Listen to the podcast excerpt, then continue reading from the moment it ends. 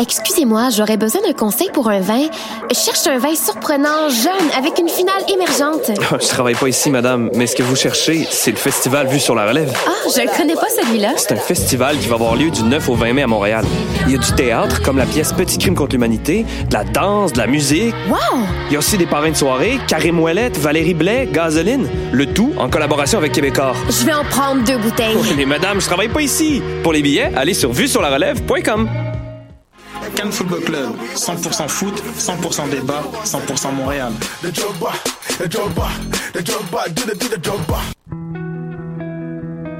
Voyage au bout de la nuit, c'est ton émission d'ambiance nocturne sur le Nightlife Underground montréalais.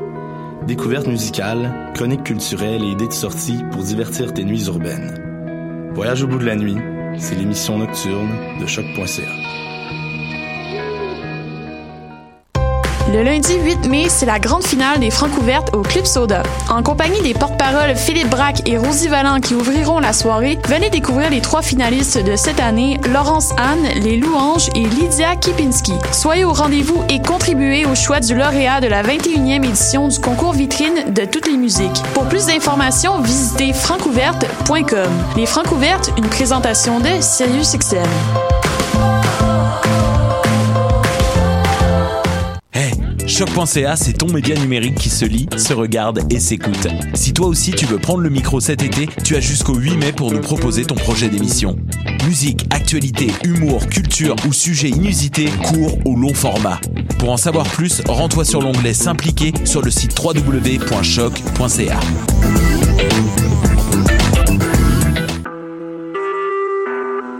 Vous écoutez Choc pour sortir des ondes.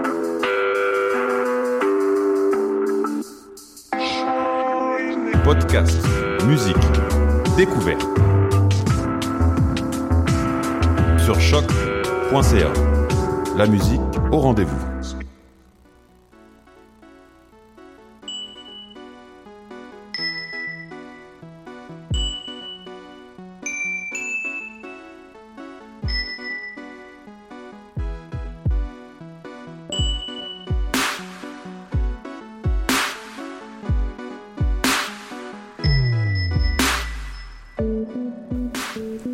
Dentelle, émission du 4 mai 2017.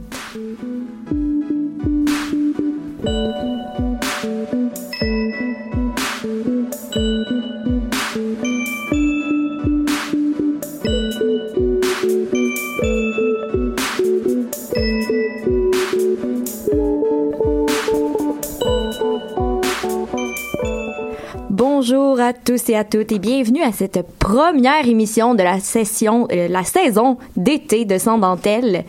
Je suis en compagnie de Cassandre qui va nous parler de la pièce Babysitters. Salut Cassandre. Salut Camille. Et avec Rosalie qui nous parle du tout nouveau livre de Lily Boisvert qui est sorti la semaine dernière, je crois, c'est ça? Alors, euh, bonjour Rosalie. Salut. Et on, sans plus tarder, on va tout de suite commencer avec euh, une chanson que j'aime bien, qui fait été, qui va nous rappeler le soleil, qui est très peu présent ces derniers temps. Et c'est la chanson Ubu de Métil est-elle.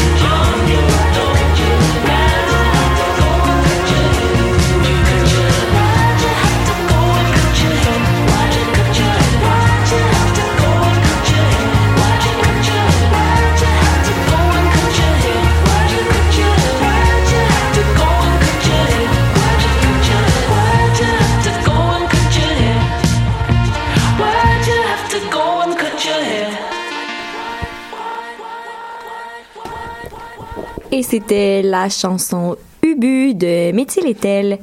Et maintenant, on parle de la journaliste Lily Boisvert, qui est euh, connue pour ses chroniques à Sexplora, entre autres, et qui, euh, le 25 avril dernier, a lancé son livre intitulé Le principe, le principe, je vais l'avoir, du comme shot.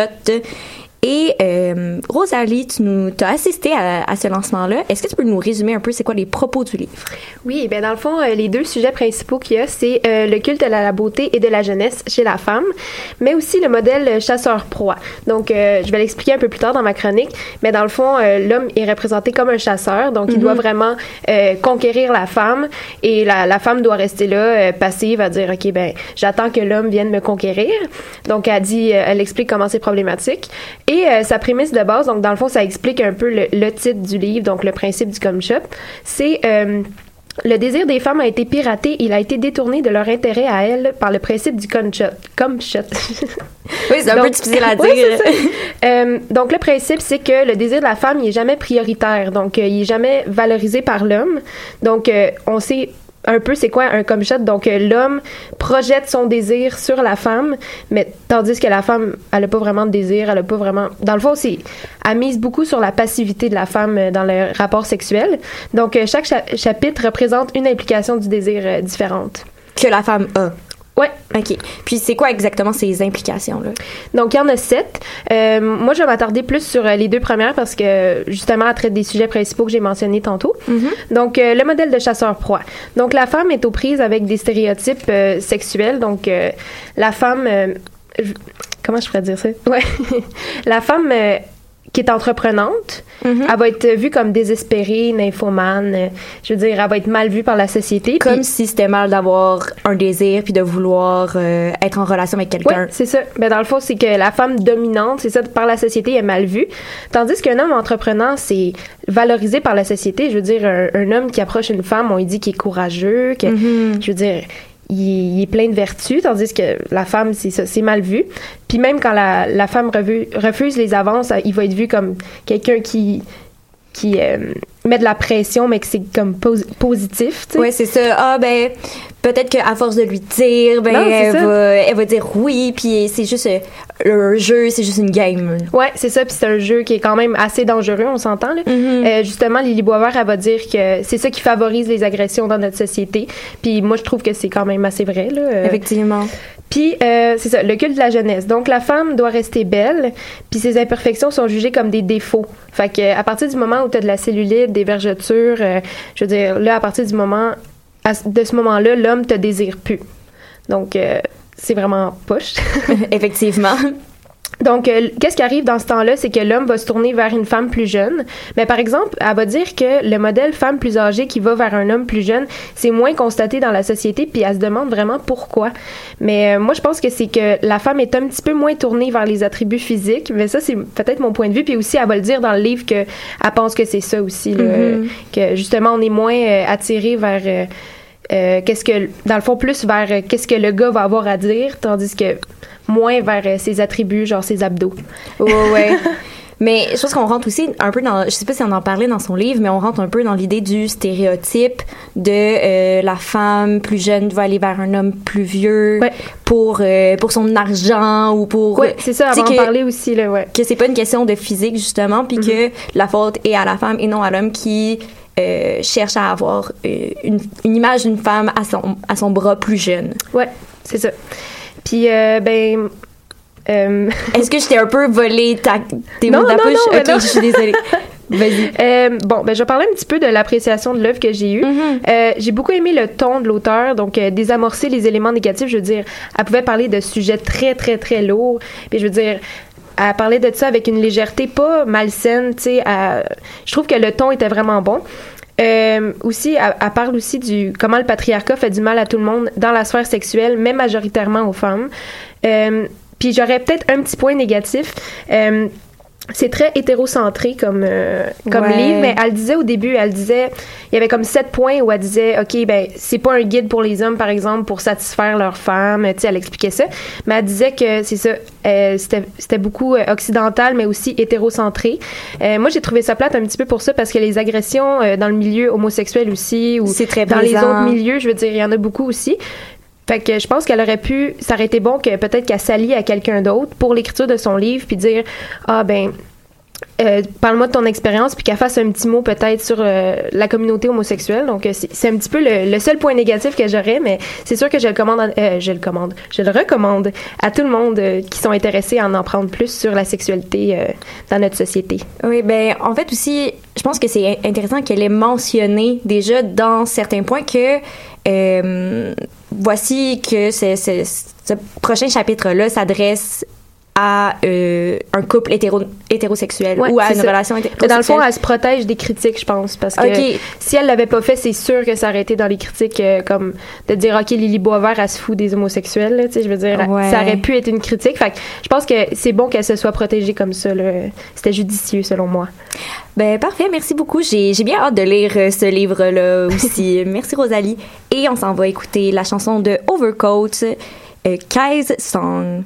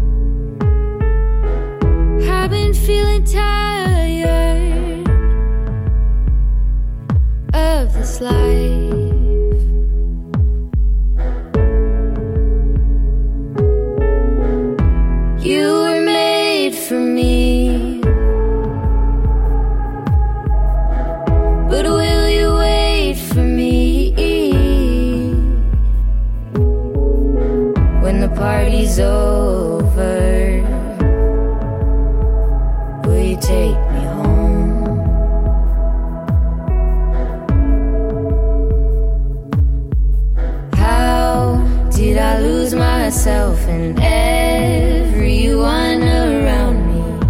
But oh God, I have never felt alive like this.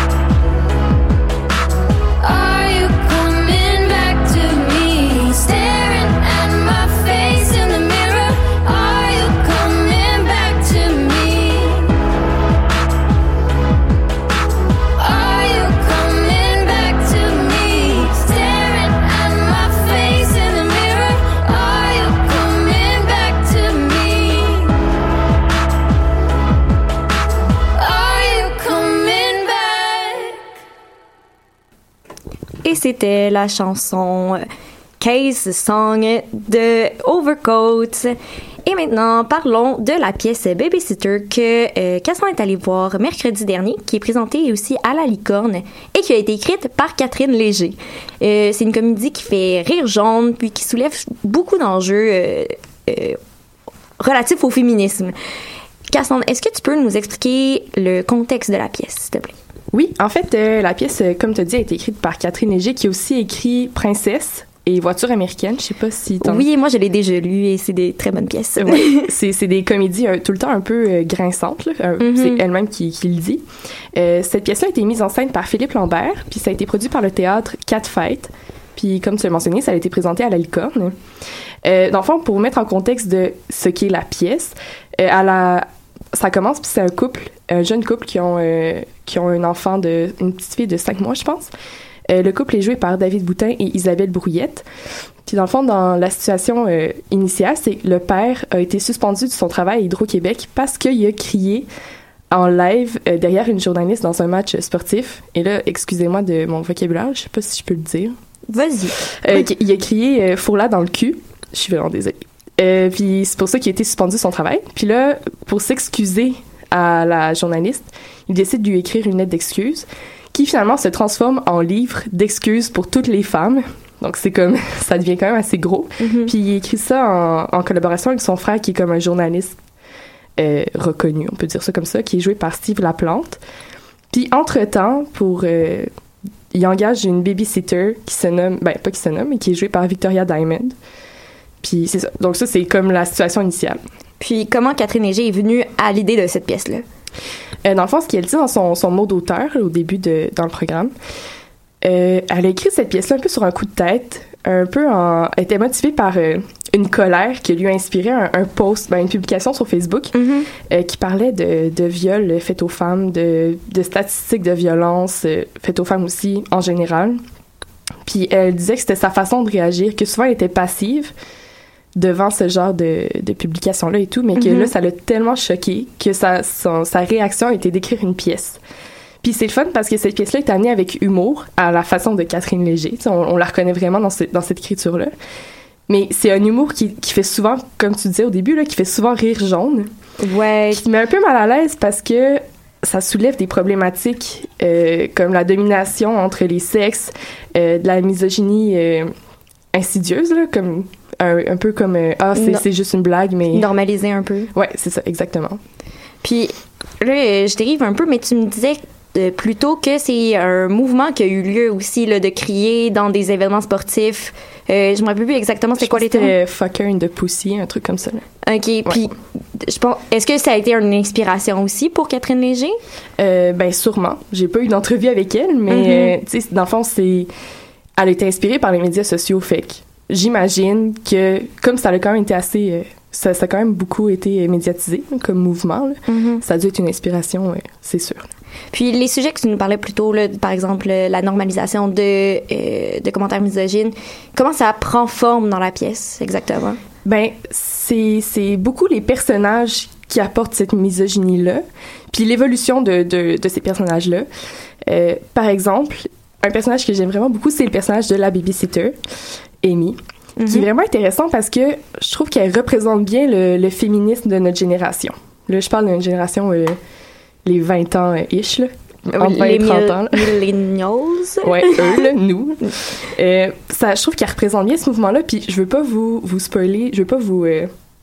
nous vendre le punch. vendre le punch ou comme parce que j'aimerais vraiment ça que vous alliez la voir là. Mhm. mais comme en général je trouve qu'elle a beaucoup de de commentaires ou de réflexions qui sont propres à notre façon de, de voir le féminisme puis qui sont vraiment rafraîchissants parce que c'est le genre de, de, de commentaires que mettons quand j'ai en discussion avec ma grand-mère qui est, qui est genre qui se dit super féministe qui a milité dans les années 70 et tout comprend pas Mhm. mettons comme la libération sexuelle ou euh, la façon de s'habiller ou genre tu sais des trucs super relatifs au corps qui sont pas qui sont pas tant euh, compris par des générations euh, plus vieilles là, si je peux me permettre. Des commentaires qui sont moins traditionnels aussi dans le milieu féministe. ouais c'est vrai qu'ils sont moins traditionnels puis qui sont euh, qui sont émergents dans un sens Mhm.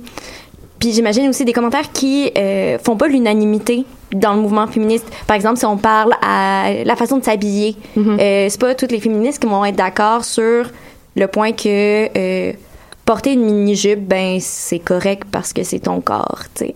Ouais. Ben, c'est, ce qui est intéressant aussi, c'est que dans cette pièce-là, la relation entre les personnages montre beaucoup ça. Genre, euh, le, le personnage du journaliste, là, du frère journaliste, quand la pièce commence, tu te dis, ah, c'est clairement lui le plus féministe de la gang. là. Comme, Mhm. de la façon qu'il parle, puis comment il véhicule ses opinions aussi, t'es comme, c'est clairement lui le plus féministe. Mais plus la pièce avance, plus tu vois sa relation avec cette babysitter-là, tu fais comme, c'est.